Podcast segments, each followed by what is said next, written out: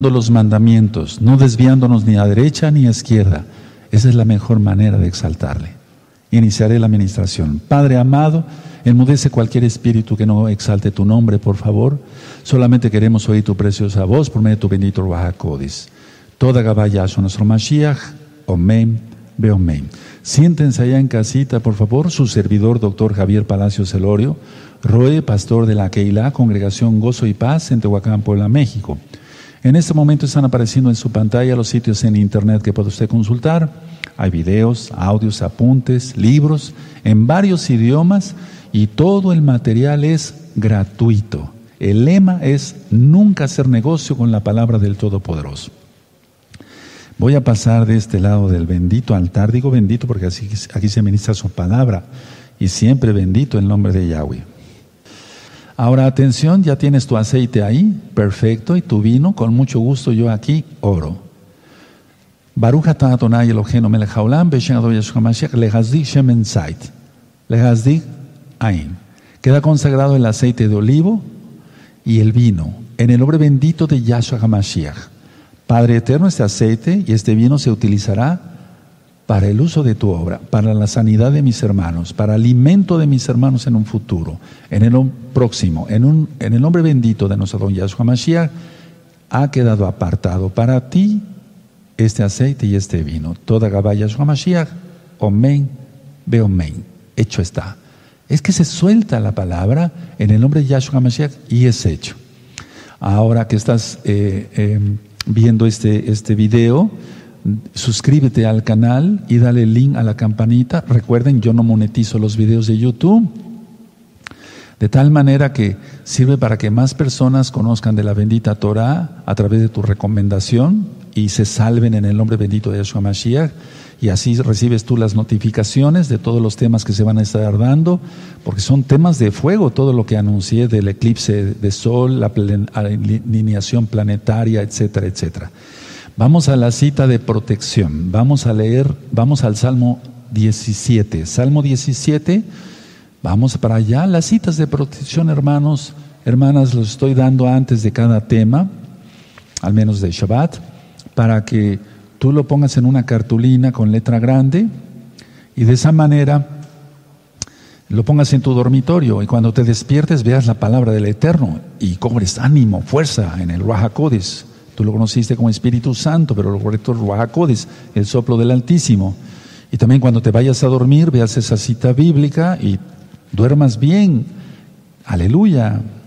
Bueno, Salmo 17. La cita de protección es el verso 8 y después el salmo que vamos a leer es ese mismo salmo, todo el salmo ya, pero vamos a leer el, el verso 8 del Salmo 17.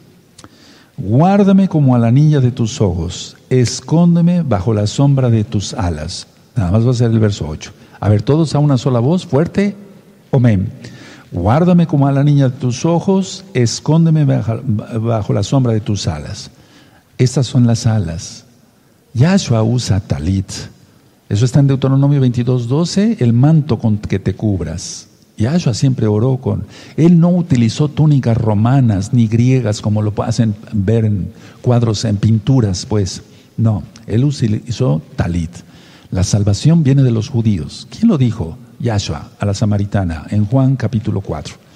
Ahora vamos a leer todo el salmo y nos vamos a deleitar porque también el verso 6 y 7 pues son citas de protección. Empezamos el salmo 17, es salmo de David. Oye, oh Yahweh, una causa justa, esté atento a mi clamor, escucha mi oración hecha de, de, labios sin engaño, de tu presencia proceda mi vindicación, vean tus ojos la rectitud, tú has probado mi corazón y eh, me has visitado de noche, me has puesto a prueba y nada inicuo hallaste, he resuelto que mi boca no haga transgresión. En cuanto a las obras humanas, por la palabra de tus labios, yo me he guardado de las sendas de los violentos. Sustenta mis pasos en tus caminos para que mis pies no resbalen. Yo te he invocado por cuanto tú me oirás, oh Elohim. Inclina a mí tu oído, escucha mi palabra. Esta es una cita de protección. De hecho, todo el Salmo, verso 7 también es una cita de protección. Muéstrame tus maravillosas compasiones, tú que salvas a los que se refugian a, a tu diestra, de los que se levantan contra ellos. Guárdame como a la niña de tus ojos, escóndeme bajo la sombra de tus alas, de la vista de los malos que me oprimen, de mis enemigos que buscan mi vida. Hago un paréntesis. Eso es la recomendación que yo estoy dando a la Keilah local y mundial de cómo orar. Cega a los malos, a los perversos, a los malditos, que no te vean, hermano, hermana, ni a ti, ni a tus hijos, ni a tu esposa, ni a los tuyos, ni todo lo que el Eterno te ha provisto. Vienen tiempos difíciles, ya están. Entonces, a, orar con citas de la Biblia. Dice el verso 10, envueltos están en su grosura, con su boca hablan arrogantemente, han, cercado ahora nuestros pasos, tienden puestos sus ojos para echarnos por tierra. Son como león que desea ser presa y como leoncillo que está en su escondite. Levántate, oh Yahweh, sal a tu encuentro, póstrales. Libra mi alma de los malos con tu espada, de los hombres con tu mano oh Yahweh, de los hombres mundanos cuya porción la tienen en esta vida y cuyo vientre está lleno de, tu tesoro, sacian a, sus hijos y aún sobra para sus pequeñuelos. En cuanto a mí, veré tu rostro en justicia. Estaré satisfecho, satisfecho cuando despierte a tu semejanza. Está hablando, hermanos, este salmo es fuego. Permítame leer. Aquí el rey David está diciendo, por ejemplo, en el verso 3, es lo importante, cada quien sabe, permítame una frase, la conciencia nos acusa o nos defiende. Es así siempre, la conciencia o nos acusa o nos defiende. La santidad da autoridad, entonces la autoridad según será según el grado de, de santidad. Según tu santidad será tu autoridad ante los demonios, ante Aleluya, bendito es Yahshua Mashiach. Entonces aquí el rey David está diciendo que ha probado su corazón. Y fíjense, me gustaría que, subrayáramos, me has visitado de noche. Es ahí cuando tienes sueños, visiones, revelaciones. Subrayenlo con amarillo, hermanos. Siempre tengan un marcador así o varios. Aleluya. Dice el verso 3, tú has probado mi corazón, me has visitado de noche. Es cuando nos, despierta el Eterno y empezamos a orar y nos da una revelación o sueños. Y esos ya son dones del Ruach Y entonces aquí el rey David está diciendo, prueba, tú me has probado y, he salido bien, qué hermoso. Luego, en el verso 6 es una cita de protección porque dice que el Eterno ha inclinado su oído y luego eh, viene la protección de los malos, ah, en el verso 9, de la vista de los malos que me oprimen, guárdanos en las alas, en tus alas. A eso se refiere el Salmo 91, verso 1. El que habita al talit del Todopoderoso morará bajo la sombra del Omnipotente. Y recuerdan que Yahshua dijo, Jerusalén, Yerusalén, que quise recogerte como la gallina recoge a sus polluelos. Es por esto, el talit. Y en Malaquías 4.2, sí, 4.3, perdón, dice, y vendrá, y en sus alas, o sea, vendrá Yahshua, y en sus alas traerá salvación. Todo es hebreo. Todo es hebreo. Tenemos un Elohim hebreo. Bueno, Él es divino. Y luego fíjense en el verso 15, en la segunda parte dice, estaré satisfecho cuando despierte a tu semejanza es que tendremos cuerpos incorruptibles. Es decir, esta profecía está de fuego. Entonces, cuando despierte, o sea, la resurrección, el nazal, el arrebato, aleluya, subrayenlo con rojo. Yo ya le puse amarillo y vamos a subrayarlo con rojo. ¿De acuerdo? Estaré satisfecho cuando despierte dormirás con tus padres, la muerte, dormir, y después despertar, Natsal. Y entonces esto corruptible será, será revestido de incorruptibilidad. Uf, maravilloso. Creo que nos gozamos, ¿verdad? Con la lectura de la cita de protección y con el salmo. Un salmo totalmente profético. Por eso yo siempre he dicho, el rey David fue rey, fue profeta, fue músico, o sea, profetizó mucho. Aquí está.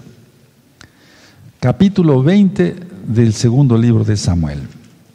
Voy a explicar algunas cosas, como siempre, amado a Keilah, local y mundial, y miren que son muy amados. Es el capítulo 20 del segundo libro de Samuel. Bueno,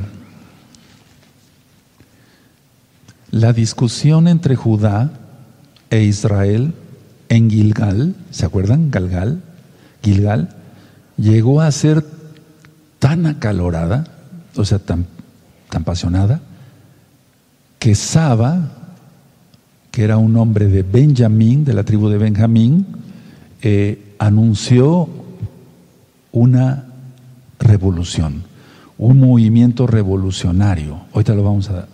¿Contra quién? Contra el rey David. Y Saba guió a los israelitas a desertar del rey. Atención, mucha atención.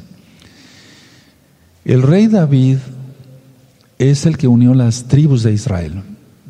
Y el diablo, con el pecado, las dividió. Pero por el pecado. Entonces, a ver, pero cada quien es responsable de sus propios actos, ¿verdad?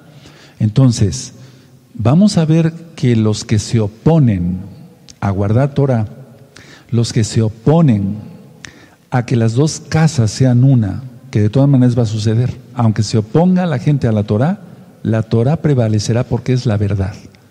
Eso dice el Salmo 19, tu Torah es verdad.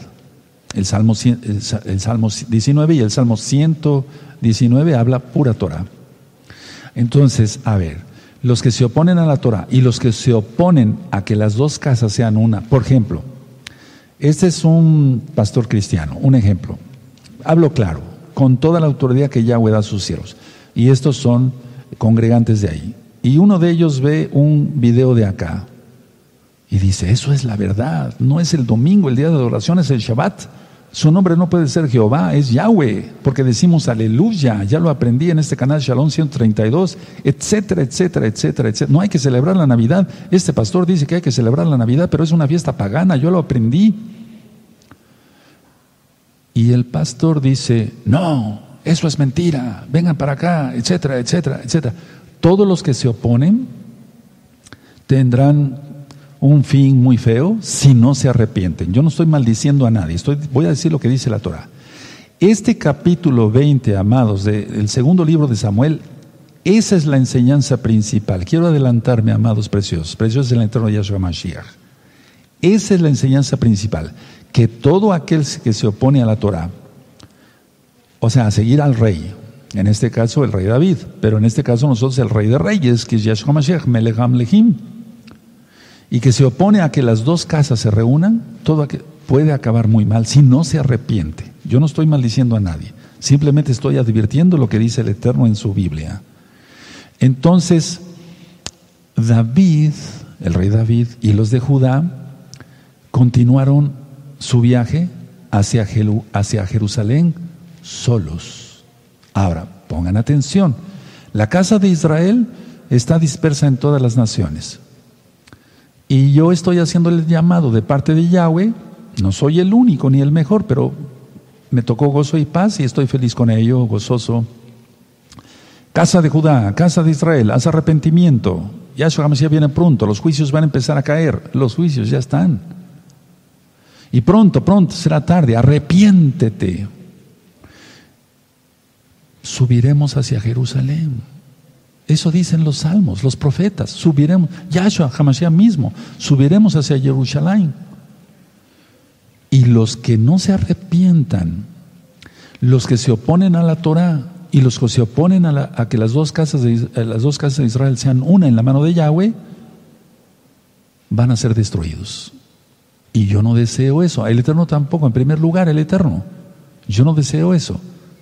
Pero serán destruidos. Entonces, a ver, fíjense muy bien porque lo vamos a leer. Continuaron el rey David y Judá solos hacia Jerusalén.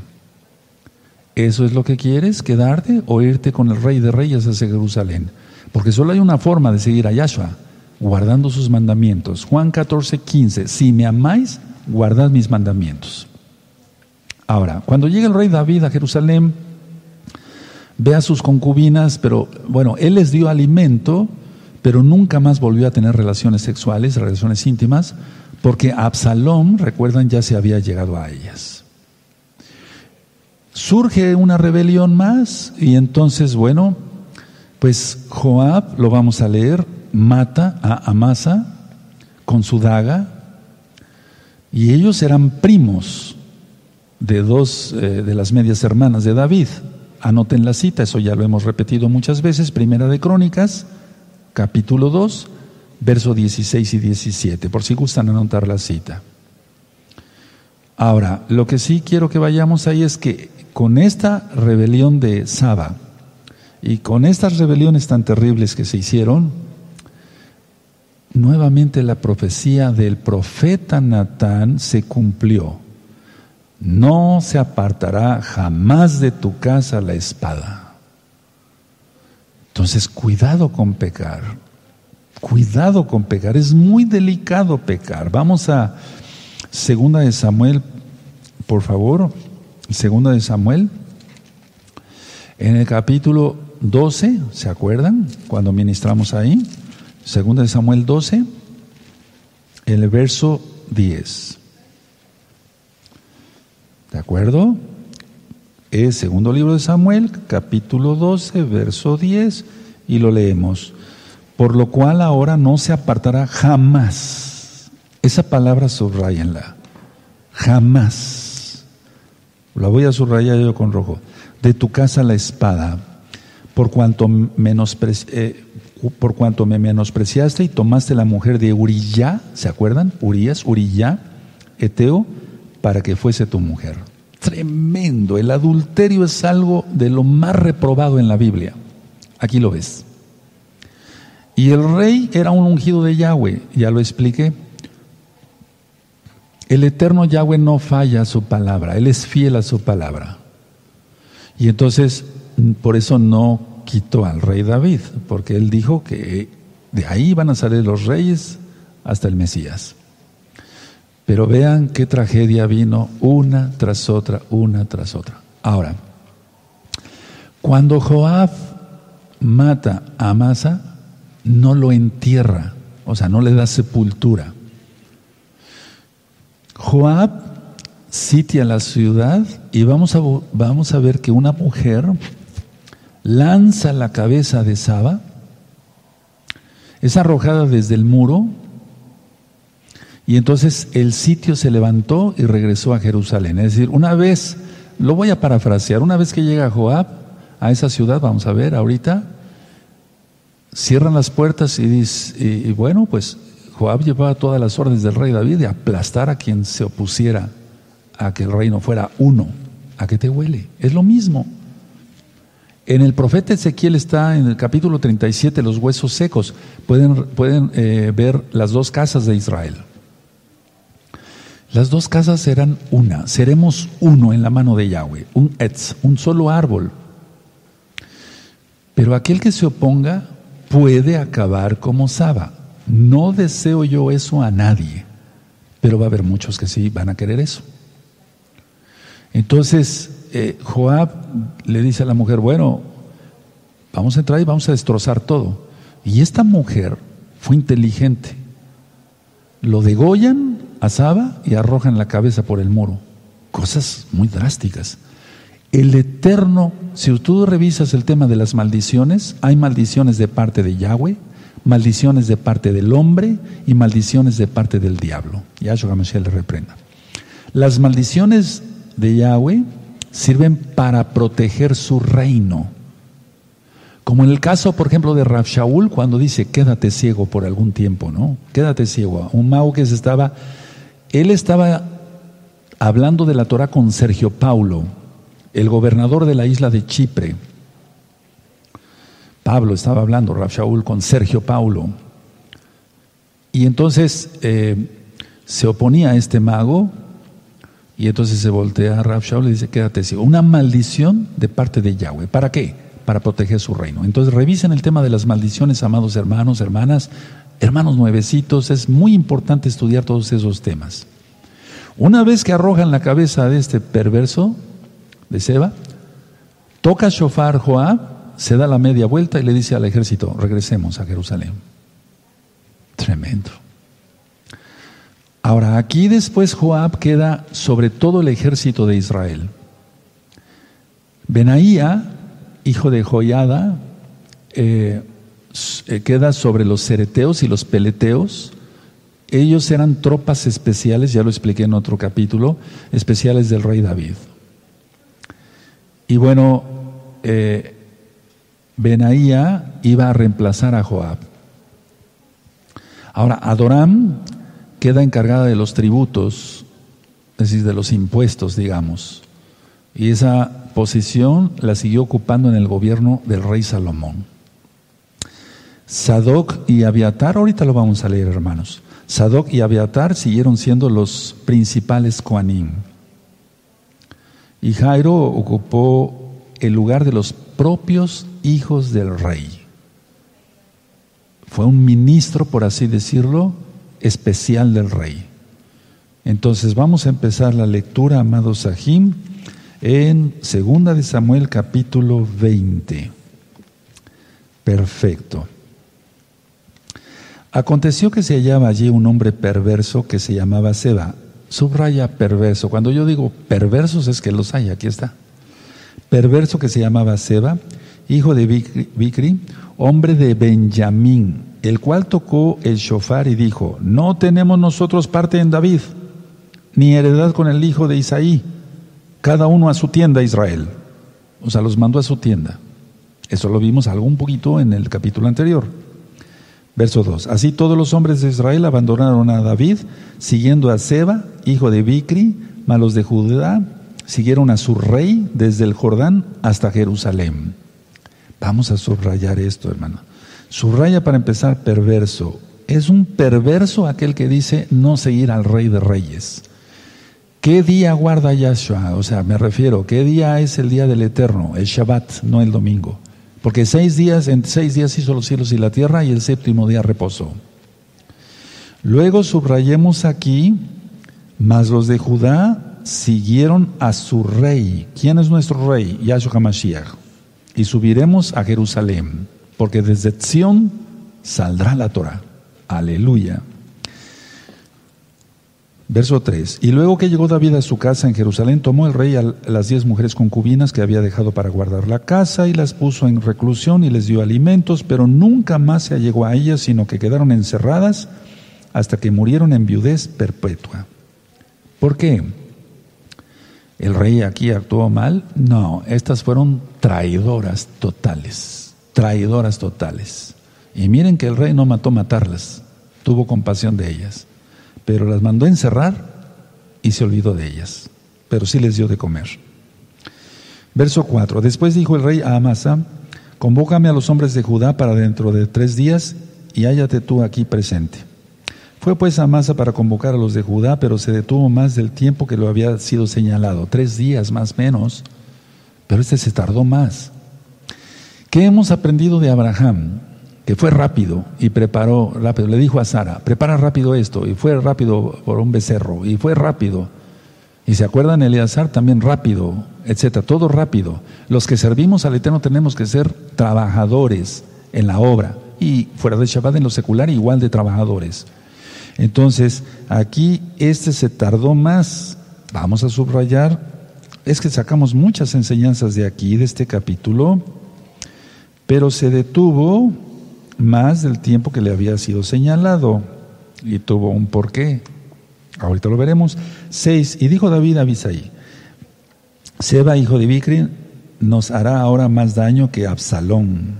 Tremendo, ¿verdad? Toma pues tú los siervos de tu Señor y ve tras él, no sea que halle para sí ciudades fortificadas y nos, cause dificultad. Traidores tras traidores, ¿no? Siete, entonces salieron en pos de él los hombres de Joab, y los cereteos y peleteos y todos los valientes salieron de Jerusalén para ir tras Seba, hijo de Bicri. Recuerda, eran tropas especiales, los peleteos, los cereteos, tropas especiales del rey David. Una guardia, digamos, bien entrenada. Hombres, varones, han de haber sido muy fuertes físicamente y también espiritualmente, aptos para la guerra. Ocho, y estando ellos cerca de la piedra grande que está en Gabaón, le salió a más al encuentro y Joab estaba ceñido de su ropa y sobre ella tenía pegado a sus lomos el cinto con una daga en su vaina, la cual se le cayó cuando él avanzó. Verso 9, entonces Joab dijo a Amasa, ¿te va bien, hermano mío? y tomó Joab con la diestra la barba de Amasa para besarlo, y Amasa no se cuidó de la daga que estaba en la mano de Joab, y éste le hirió con ella en la quinta costilla y derramó sus entrañas por tierra, y cayó muerto sin darle un segundo golpe. Después Joab y su hermano Abisai fueron en persecución de Seba, hijo de Bicri. Entonces acabaron con ese, vamos por el otro traidor. Tremendo. Si lo dio en la quinta costilla, voy a ver esto, vamos a ver esto, a ver, porque esto fue un ataque certero, la quinta costilla. Pero aquí dice que, que las entrañas salieron. Entonces lo más lógico, derramó sus entrañas por tierra. Perdón que hable de esto. Cuando uno estudia medicina, estudia uno medicina forense. Y uno tiene que aprender, perdón que lo voy a decir en Shabbat, no peco por esto, no se asusten los religiosos. Autopsia, tenemos que, tenemos que hacer autopsias. De hecho, así se aprende anatomía. Y tenemos que hacer el diagnóstico de por dónde entró una bala y por dónde entró. Por dónde entró tiene los, eh, eh, el, digamos, el hueco está invertido, contundido y quemado por la pólvora. Y donde salió está evertido, desgarrado y sangrante. Eso es como hacemos el diagnóstico por dónde entró y por dónde salió una bala, rápido. Bueno, entonces ahí aprendemos muchas cosas. Entonces yo saco la conclusión, no soy médico forense de profesión, soy cirujano, pero estudié eso también.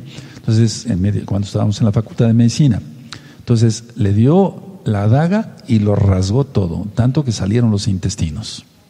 Tremendo. O sea, no hubo oportunidad, por eso ya no le dio un segundo golpe. ¿Para qué? ¿Verdad?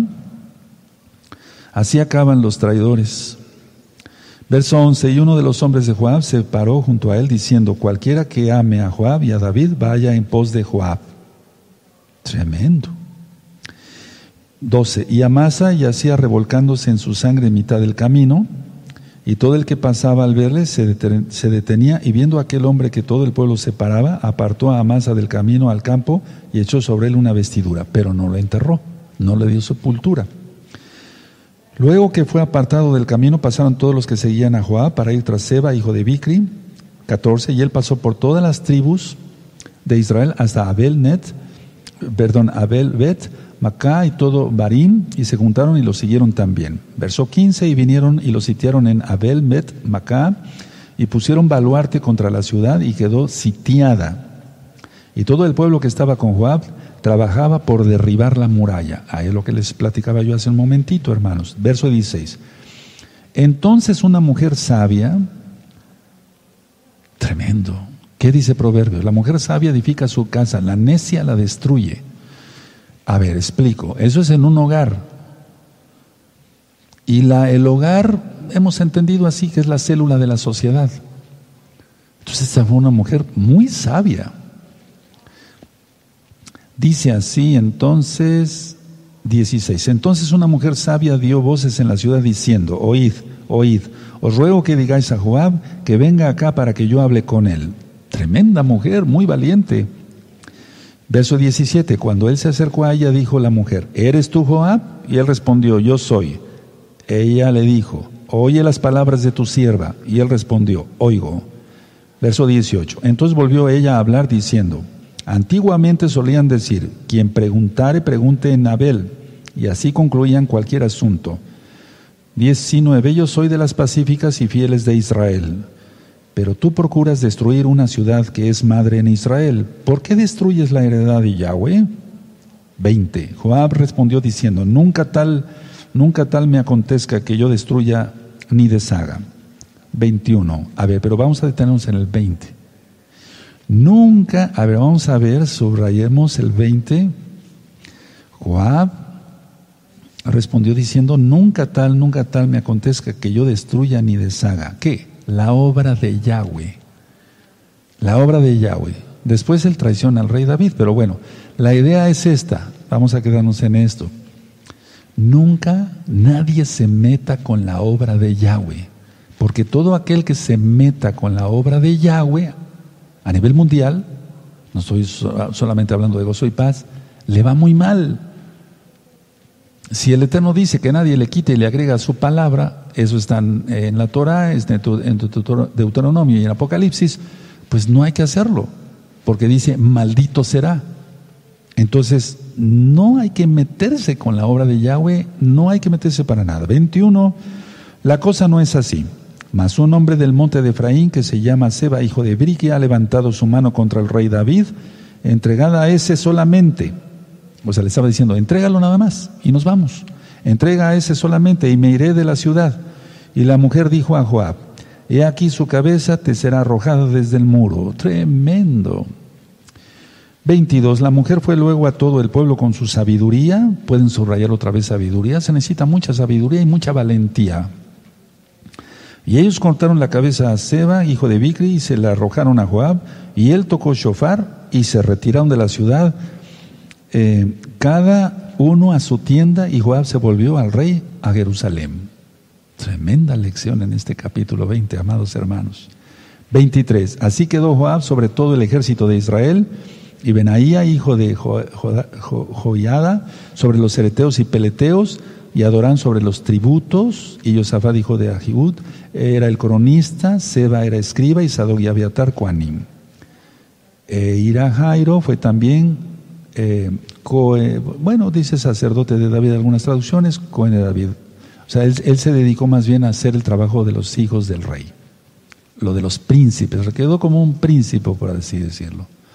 Ahora, vamos a notar, eh, a, ver algunas cosas. La primera es que Benjamín otra vez, Benjamín. Nótese que Benjamín era la tribu del, del que había, eh, o sea, la que había pertenecido el rey Shaul, porque aquí dice en el verso 1, dice, aconteció que se hallaba allí un hombre perverso que se llamaba Seba, hijo de Bicri, hombre de Benjamín.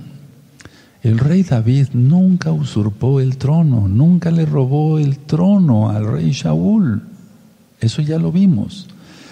Después vimos de Gilgal, Gilgal está en Josué, nada más anoten la cita, capítulo 4, verso 19. Lo que sí sería muy importante analizar, pero bien, bien, bien, otro poquito más, es el verso 2. Estamos en, el segundo libro de Samuel, capítulo 20, verso 2. Así todos los hombres de Israel, o sea, las diez tribus, así todos los hombres de Israel abandonaron a David, siguiendo a Seba, hijo de Brigima, los de Judá siguieron a su rey desde el Jordán hasta Jerusalén. Entonces, las tribus del norte, recuerden estudiar las dos casas de Israel para los nuevecitos, hermanos, es este aviso, para hermanas nuevas, es este aviso. Las tribus del norte participaron en la rebelión. Los de Judá se, mantuvieron, se mantuvieron fieles a su rey, o sea, al rey David. Ahora, en el 4 y en el 5 vemos esto, vimos esto. Después dijo el rey a Amasa, ¿se acuerdan? Ve y júntame en tres días estos soldados. Pero se tardó más. ¿Por qué? Porque Amasa había, o sea, él participó abiertamente en, el, en, el, en la rebelión de Absalón contra el rey David. Aquí lo que pasa es que el rey David tuvo compasión, pero les he dicho esto ya muchas veces, cuando se perdona a un traidor va a traicionar otra vez. Y si se le perdonan dos veces va a traicionar una tercera, porque su concupiscencia, y hay un video que se llama concupiscencia, porque está sacado de la Biblia, del Tanaje esa palabra, es lo que antecede el pecado. O sea, tiene la concupiscencia de ser un traidor, así como la concupiscencia de ser lujurioso, de ser eh, de lascivia, de etcétera, de ser ladrón, etcétera. Esa es la concupiscencia, lo, concupiscencia, lo que antecede al pecado. Pero él ya se había revelado, entonces jamás ya se había revelado contra el rey David porque se unió a la rebelión de Absalón. En el verso 8 vemos que está eh, eh, digamos, citado Gabaón. Y Gabaón fue donde ahí después Salomón ofreció sacrificios. Pueden anotar la cita, eso está en Primera de Reyes, capítulo 3, verso 4. Y Gabaón está a 8 kilómetros al norte de Jerusalén, todavía. Al norte de Jerusalén. Ahora, eh, el verso 24, perdóneme, si vamos al verso 24, y adorarán sobre los tributos y Josafat, hijo de Agilud, era el cronista. Entonces, generalmente este, este trabajo se le daba, eh, se imponía a los prisioneros de guerra, pero en este caso fue como un premio, por así decirlo. Ahora, vamos a ver, em, miren, a lo que quiero llegar es a esto para que no se vaya a pasar. El verso 22, el verso 22. La mujer, la mujer fue luego a todo el pueblo con su sabiduría y ellos cortaron la cabeza de Seba, hijo de Bicri, y se la arrojaron a Joab. Y él tocó el shofar y se retiraron de la ciudad, cada uno a su tienda, y Joab se volvió al rey a Jerusalén.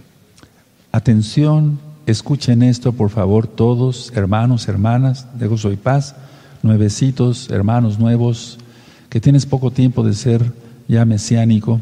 Atención. Esto esto que está aquí en el verso 22, eso mismo va a pasar a todo aquel que se oponga a la unión de las dos casas. A la unión de las dos casas. También eso va a pasar a los que sean tropiezos para la reunión de todo Israel con su rey, nuestro rey, Yahshua Mashiach. Entonces, tengamos cuidado, ten cuidado de no oponerte, ni yo, lógico, pues yo soy el primero que predico que hay que estar atalayando a las dos casas, que se guarde el Shabbat, la santidad, que se crea que Yahshua es el Mashiach, que Él derramó su sangre preciosa por el perdón de nuestros pecados, que su nombre es Yahweh, Yahshua, que hay que guardar las fiestas de Yahweh, que hay que guardar la santidad, que hay que guardar los ojos, las manos, todo, todo en santidad, los órganos sexuales, todo, todo. Ahora, en el libro de jueces, no vamos para allá, tú puedes revisar que hubo muchas mujeres valientes. ¿Puedes anotar, por favor, jueces capítulo 4, verso 17 al 22? ¿Se acuerdan de Císara? Sí. Ok. De ahí salió lo los 100 toques del shofar, etcétera, pero pues le atravesaron la cabeza con una con una estaca, pero fue una mujer. Y también en, en jueces 9, verso 53. Débora, etcétera, o Debogá, que es lo correcto de la pronunciación, ha habido mujeres valientes. Entonces, ¿qué necesita? Bueno, no es lo que necesite, pero es un decir. ¿Qué está buscando Yahweh o a quién busca mujeres así, valientes? No que degollen, ¿eh? Por favor, mucha atención. Eso era para ese tiempo. No, que oren, que clamen, que giman, que lleven bien su hogar, que den buen testimonio como mesiánicas, que no den de qué hablar, que no sean chismosas, que no sean de las que llevan y traen, traen información, no. Se necesitan mujeres valientes. Y realmente, gracias al Eterno, lo puedo decir, en la que la Congregación Gozo y Paz local de Tehuacán, Puebla, México y en la mundial, hay muchas mujeres valientes, gracias al Eterno. Conclusión de este capítulo, así de sencillo, no meterse con la obra de Yahweh. O sea, me refiero en contra de la obra de Yahweh, sino participar para que la obra de Yahweh continúe, continúe. Esa es la conclusión. No meterse con la obra porque es la obra del Eterno. No meterse y decir, no, no sigas el Shabbat, porque eso es, es ser como estos perversos. Aquí dice perverso, es un maldito. Aquel que diga, no, ya no hay Shabbat, ya no las fiestas. Roy, ¿por qué habla usted tan fuerte? Aquí está. Aquí lo tienes, amado hermano, amada hermana. Es algo gravísimo ir en contra de la voluntad del Todopoderoso. No hay mayor pecado, diría yo, ¿verdad? Las, las blasfemias del Ruajacodes contra el Ruajacodes pero no hay mayor pecado que el Eterno haya decretado, se van a unir las dos casas. Y la gente, no, no, y aquí y allá, y no guardes el Shabbat, y no entres al pacto. No hay mayor pecado. Es ir en contra de lo que dicta Yahweh. Ese tema es fuerte. Yo sé que voy a ser muy criticado, no me importa. Estoy lanzando la palabra de Yahshua Mashiach. Vamos a ponernos de pie, amados Sahim. Bendito es el abacados. Pero por favor, hermanos, bendito es el nombre de Yahweh. No te estoy mandando a que degolles gente, ¿eh? eso no, eso es para la bestia. No, no, yo te estoy mandando eso. Entonces estoy mandando que ores. El Eterno nos manda que oremos, que clamemos, que ayunemos, que gimamos, que intercedamos por los perdidos, que les hablemos de la bendita Torah. ¿De acuerdo? Vamos a dar gracias, toda Gabá, muchas gracias al Todopoderoso porque este capítulo nos da muchísima enseñanza. Padre eterno, toda Gabá por la enseñanza de tu palabra. Quisiéramos más y más palabra. Muchas veces me dicen, queremos más palabra. No, con esto, créamelo, para este Shabbat inicio es más que suficiente. Repasen el video. Ahí los que se reúnen en grupo, me refiero por medio de videollamada, vean este tema, analícenlo con esto, porque si se da más y más y más, nos podemos empachar. No sé si se entienda, te puede hacer daño en el estómago, tanta palabra. Mejor analicemos esto, con eso tenemos para. Uf. Padre eterno, toda Gabá por tu palabra. Ahora recibe la exaltación porque eres el Rey de Reyes, el único a quien seguimos. Y nosotros queremos que vengas pronto, Yahshua, seguirte y subir contigo hacia Yerushalayim, porque las dos casas se unirán, quiera el mundo o no. Porque lo quieres tú, con eso nos basta y se hará. En el nombre bendito de Yahshua Mashiach, Omen, Beomen.